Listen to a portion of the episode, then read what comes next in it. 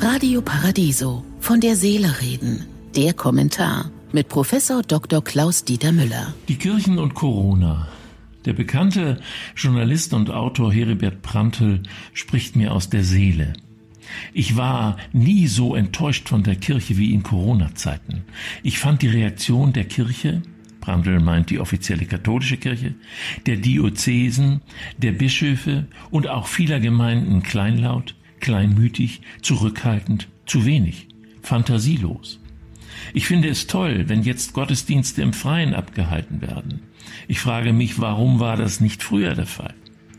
Auch wenn es kalt ist, kann man Gottesdienste im Freien abhalten. Warum hat man den Leuten die Gemeinschaft entzogen? Warum hat man sie allein gelassen? Die Deutsche Bischofskonferenz wehrt sich. Unsere Krankenhausseelsorger haben Unglaubliches geleistet, unsere Palliativbegleiter ebenfalls. Darum aber geht es Prantl und mir nicht. Das bestreitet doch keiner, dass Krankenhausseelsorger und Sterbebegleiter ihren Dienst aufopfernd geleistet haben. Aber die Kirche ist doch hoffentlich mehr. Monatelang gab es keine Gottesdienste, Alternativen viel zu spät. Mit der Digitalität stehen die Kirchen immer noch auf Kriegsfuß. Das ist auch nachvollziehbar, denn Glaubensarbeit ist bislang Arbeit unter Anwesenden und die Entscheider sind zu alt. Die Digitalisierung aber ist nicht aufzuhalten. Beide großen Kirchen in Deutschland sind nach wie vor vermögend, haben einen gewaltigen Immobilienbesitz. Ich hätte mir auch einen Hilfsfonds vorstellen können für die Unterstützung von Corona-Notleidenden. Ich habe aber auch niemanden aus den christlichen Kirchen, mit Ausnahme des Papstes, gehört, der sich zu den Ursachen der Pandemie geäußert hat.